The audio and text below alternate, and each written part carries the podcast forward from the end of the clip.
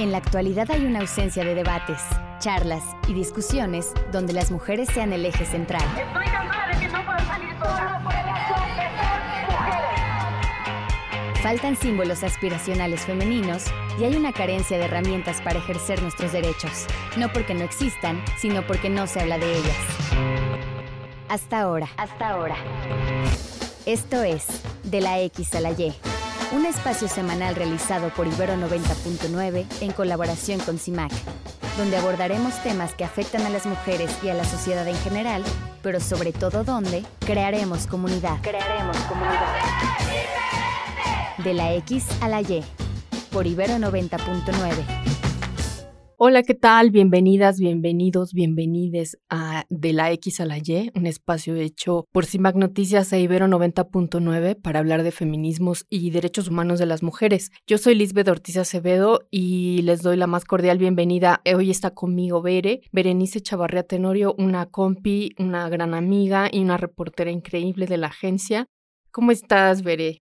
Hola Liz, hola a todas las personas que nos están escuchando en esta nueva emisión eh, de De la X a la Y y estamos muy contentas porque vamos a hablar de un tema que nos emociona mucho y nos gusta mucho y que nos sentimos, pues eso, muy contentas de compartirles toda la información que hemos estado leyendo al respecto. Así es, vamos a hablar el día de hoy de sangre menstrual. Parece que sigue en pleno siglo XXI estigmatizada esta sangre de lo que hemos hablado, que es una sangre que no proviene de la violencia, sin embargo, sigue profundamente estigmatizada y en el mundo eh, calculan que habemos 300 millones de mujeres y niñas que menstruamos y se habla muy poco del tema, se sigue estigmatizando, em, los contenidos educativos desde, digamos, eh, la formación escolar son insípidos, en las, en las casas también, eh, las instituciones que nos rodean, pues no hablamos de ello y es bien importante para nosotras porque hoy ya estamos hablando de políticas públicas que se están implementando, ya estamos hablando de permisos menstruales, ya estamos hablando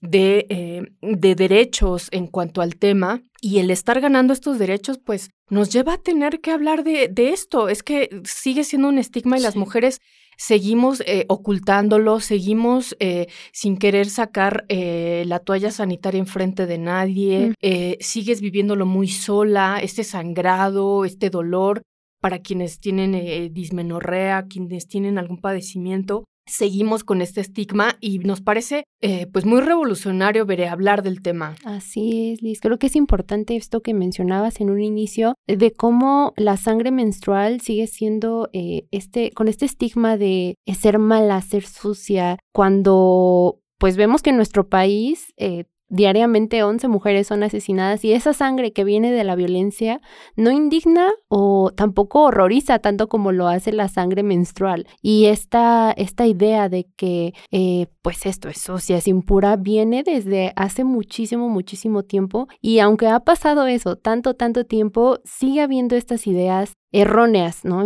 Por, ejemplo, para comentarles un poco, en la década de 1930, varios científicos elaboraron la hipótesis de que los cuerpos de las mujeres que menstruan producían una especie de veneno, o sea, la sangre era considerada veneno.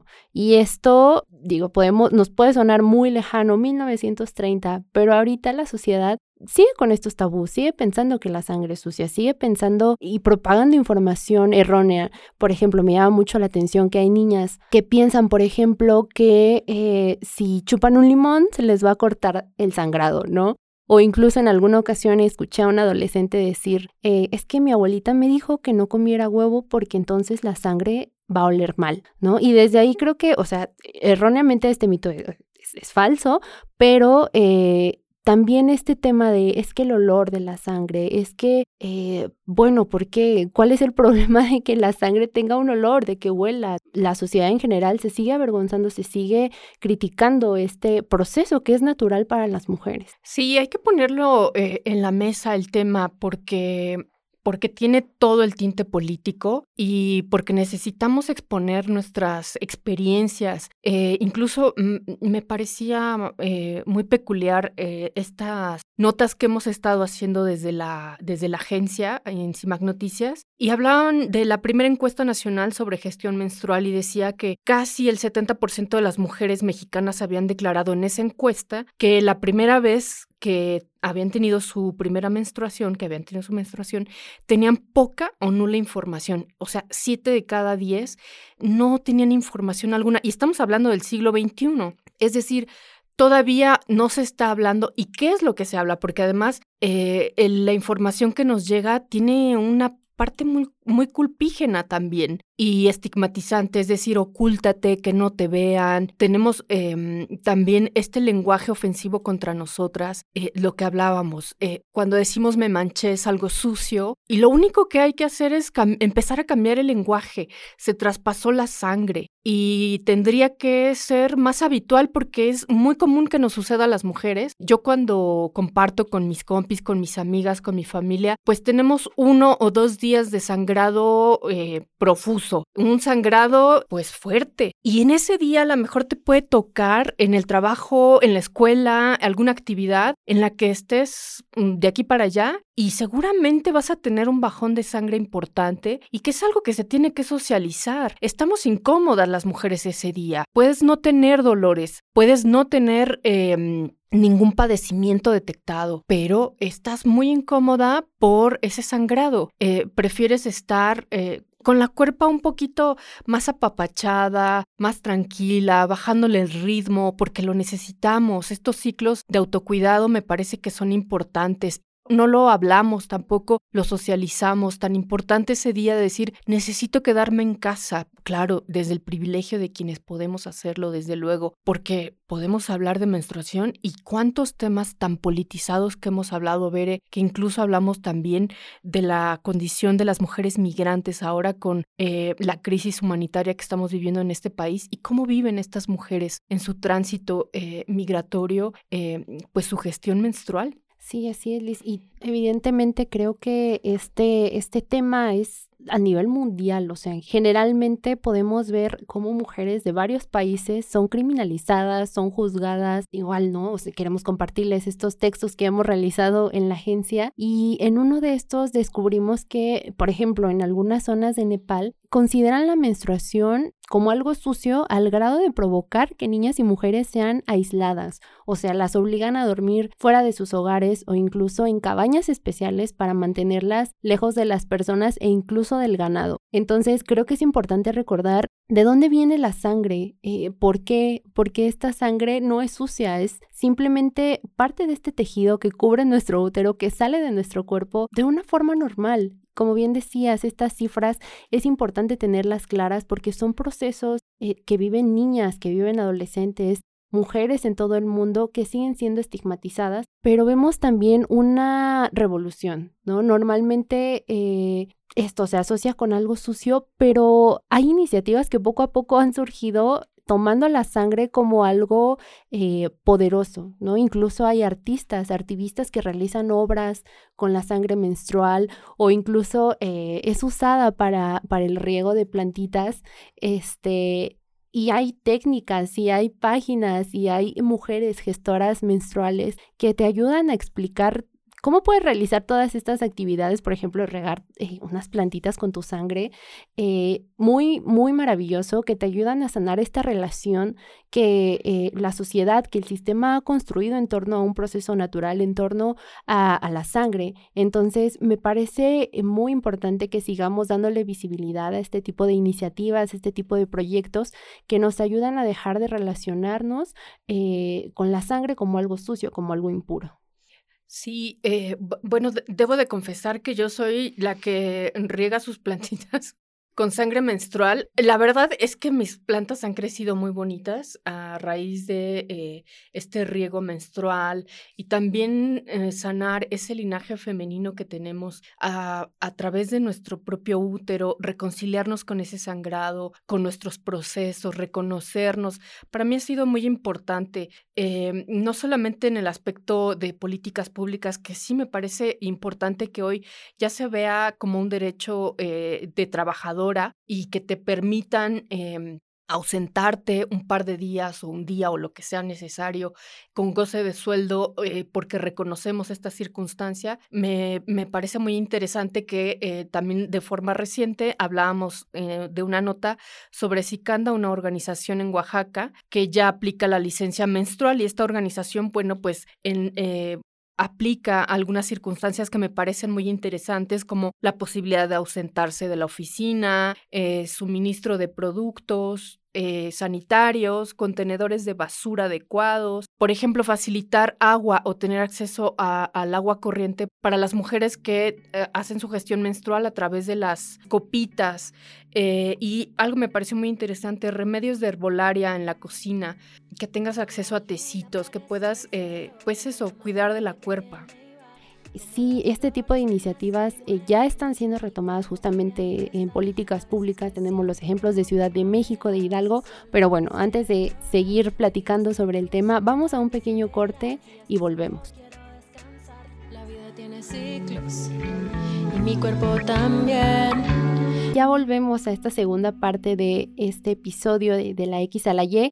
Estamos Liz y yo aquí platicando sobre sangre menstrual, los estigmas en torno pues a este proceso natural de nuestras cuerpas y cómo la sociedad pues nos ha dicho, eh, nos ha dado discursos sobre qué es sucia, que nos piden que ocultemos cuando estamos sangrando y si acaso te lleva, se te llega a traspasar la sangre, híjole, olvídate porque vas a ser señalada y juzgada por esta sociedad que precisamente no ha entendido que eh, esta sangre es parte de un proceso natural y que no viene de la violencia. Entonces, para seguir en el tema, vamos a enfocarnos en este momento sobre eh, las licencias menstruales que se han eh, aprobado recientemente, el tema en la Ciudad de México, en Hidalgo, donde se está también ya trabajando sobre ello. Pero antes queremos recordarles que pueden enviarnos mensajes de voz o texto al WhatsApp 55 60 60 55 71 y nos pueden seguir en Twitter como arroba de la X.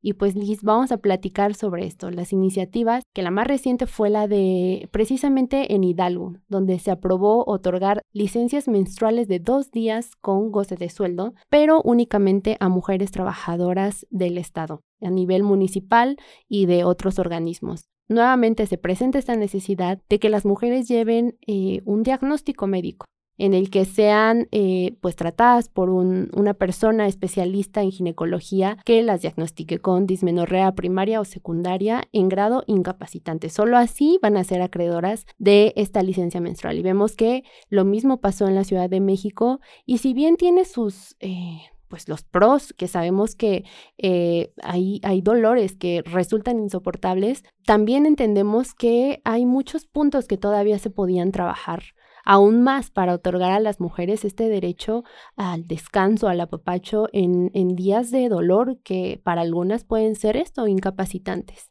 Sí, bien lo apuntas. A mí me parece que sí es un paso adelante como derecho de trabajadoras. Esto era inaudito hablarlo hace 30 años, que tuviéramos eh, derecho a ausentarte dos días de la oficina porque eh, tienes dismenorrea. Eh, pero vayámonos a la realidad. Lo cierto es que si en ese momento, a lo mejor yo no tengo dismenorrea, a lo mejor yo no tengo un quiste, a lo mejor no tengo un padecimiento como tal, pero el estrés también forma parte importante de nuestra cuerpo y, y, somos una. Entonces, cuando viene el estrés o vienen... Em, complicaciones en la vida, en fin, que todo va repercutiendo en, el, en, la menstruación. Finalmente también llegas a sangrar muchísimo más en procesos menstruales, te llega a doler más cuando estás atravesando estos procesos de estrés y no voy a ir al seguro social a formarme seis o siete horas con estos sangrados o con esa incomodidad. Lo cierto es que eso es inoperante, no puede ser, porque mm, el que te detengas y el que sea derecho a cuidarte, bueno, pues no tendría que ser eh, una condición exclusiva de traer un sello de una autoridad, de un hombre, de un médico que te diga, sí, ella, ella puede no venir. Eh, me parece que el que no socialicemos esta información pues tiene que ver con eso, que la gente desconoce todos nuestros procesos y parte de, del estrés también nos llega a repercutir y hay días que son sangrados muy profusos, pero sangrados que puede ser incapacitante efectivamente. ¿Por qué? Porque si das un paso, vas a traspasar la tela de tu ropa y, puedes estar en el equipo de trabajo y a lo mejor no estás cómoda haciéndolo. Y más allá de comodidad, eh, eh, es que es imposible trabajar en, en esa circunstancia. Entonces, me parece que faltan muchos pasos, sin duda, pero hoy hablar ya de licencias menstruales ya es una posibilidad, sin duda, pero falta muchísimo aún. Socializar todo esto. Eh, me parecía muy interesante estos puntos que, que hablaba de, de Sicanda, de esta organización en Oaxaca, donde facilita varias circunstancias para apapachar nuestra cuerpa, para estar ahí dándole calorcito o lo que necesita en ese momento, porque sin duda necesitamos bajarle el ritmo. O sea, a mí me gusta mucho la idea de que bajemos del ritmo de productividad como máquinas sin parar en el trabajo, en las actividades, en lo que tengas, en la escuela, en, en la familia, en fin, todas tus actividades actividades, parar un poco porque eh, también nos obliga ahí la cuerpa a sentarnos y estar con nosotras mismas para favorecernos. Eh, y bueno, pues me parece importante que haya posibilidades tanto para quienes usan eh, para su gestión menstrual una toalla sanitaria. Por ejemplo, también ya se está popularizando la toalla sanitaria em, ecológica. Exactamente, la de tela, de algodón.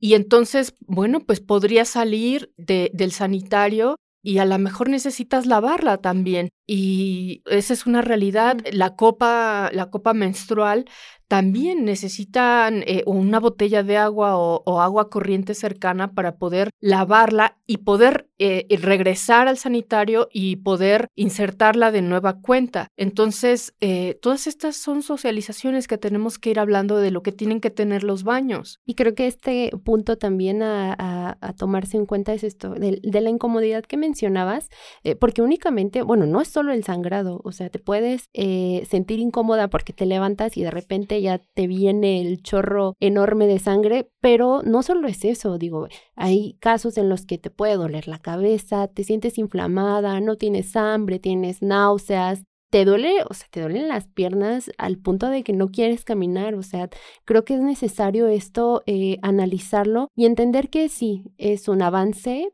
pero mm, definitivamente no es suficiente. Y sobre todo creo que otro punto que también debemos platicar y exponer aquí es que precisamente, eh, aunque les indiquen que deben presentar un diagnóstico médico que... Eh, esto indique que tienen algún padecimiento, la realidad es que en México tampoco eh, hay diagnósticos certeros, ¿no? Por ejemplo, pues tener un diagnóstico correcto de endometriosis puede tomar hasta nueve años. Esto lo dijo la Asociación Endometriosis México, esto es una realidad. Entonces, pues, ¿cómo vas a, llegar a, primero a la cita que tienes que sacar y después llegar con un médico, con una médica que tal vez no pueda realizar un diagnóstico correcto y entonces todo este tiempo que tienes que esperar, pues vas a continuar con eh, pues este dolor, que definitivamente también hemos hablado mucho de dejar de relacionar la menstruación como algo doloroso, algo eh, esto, ¿no? Eh, difícil para las mujeres, pero en algunos casos pues es así, es así, porque cada cuerpo es diferente. Y precisamente hablando de esta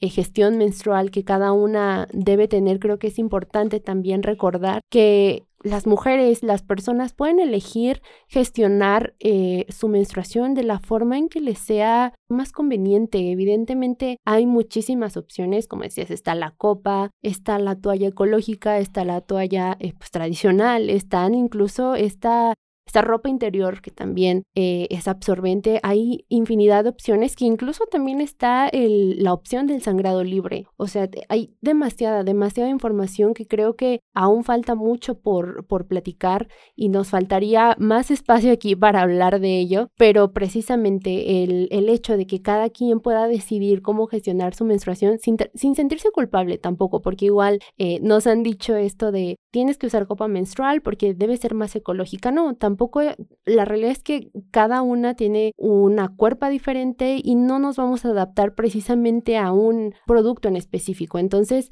el analizar las opciones, el verificar, el probar cuál sería lo mejor para nosotras, definitivamente es lo mejor y investigarlo de una forma esto que, que, nos haga sentir seguras, lejos de la estigmatización que hemos estado platicando a lo largo de este segmento, Liz. Así es, es importante decirlo. Eh, no todas las mujeres atraviesan por padecimientos, dolores, incomodidades, eh, pero lo importante es dar el paso de derechos para quienes sí lo tienen. Y a pesar de ello, eh, esta sociedad que te exige una productividad de una maquinaria como una maquinaria, bueno, pues te, te pone en entredicho. ¿Cómo le hago entre el sangrado profuso, entre el dolor entre el padecimiento, entre la náusea, efectivamente, entre el hambre, el no, la no hambre, en fin, tantas señales de tu cuerpo te da como mm, personas en el mundo hay. O sea, hay a quien le duela la cabeza, pero hay a quienes nunca les haya dolido, en fin. Pero es reconocer lo que nos está sucediendo y que como trabajadoras, bueno, pues vamos dando pasos para adquirir estos derechos. Es importante decirlo y decirlo importante. Cada mes, cada tanto, porque también no somos un relojito, eh, quiero decir, cada tanto tiempo las mujeres pues expulsamos sangre y tejido eh, a través de nuestro cuerpo y sale por la vagina. Eso es una realidad y tenemos que socializarlo para todas, para las niñas. Eh, efectivamente, yo, yo tuve diagnóstico de endometriosis y tardé años en que llegara.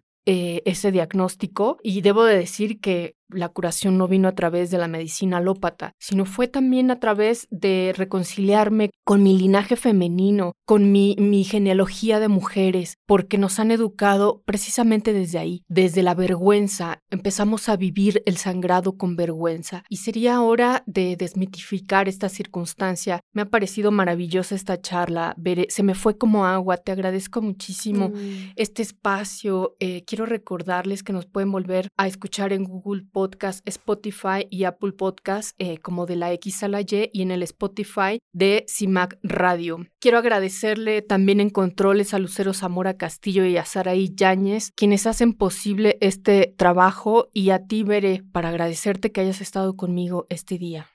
Sí, definitivamente la plática se nos fue súper rápido y como te decía hace un ratito, creo que nos hace falta muchísimo más tiempo, muchísimo más espacio para platicar de este tema, esto dirigido pues a, niñas, adolescentes que están pasando por estos procesos y que los transiten desde el amor, desde el conocimiento, no desde la desinformación y desde los prejuicios. Y pues bueno, esperamos que en próximos episodios de De la X a la Y podamos seguir platicando del tema, que seguramente así será. Y nos despedimos en esta ocasión, no sin antes recordarles que nos pueden escuchar el próximo martes en el 90.9 de FM a la una y media de la tarde y no se pierdan la retransmisión todos los jueves en Violeta Radio 106.1 FM a las 10.30 de la mañana. Nos escuchamos en la próxima. Adiós.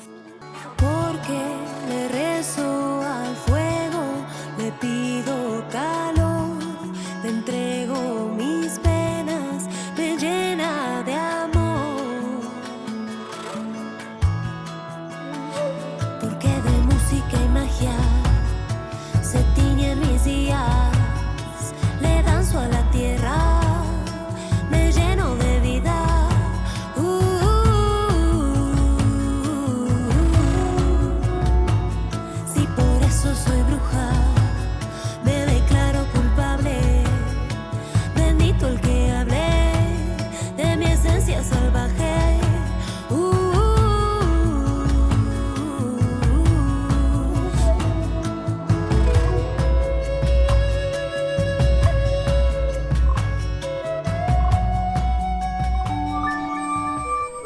la X a la Y. De la X a la Y.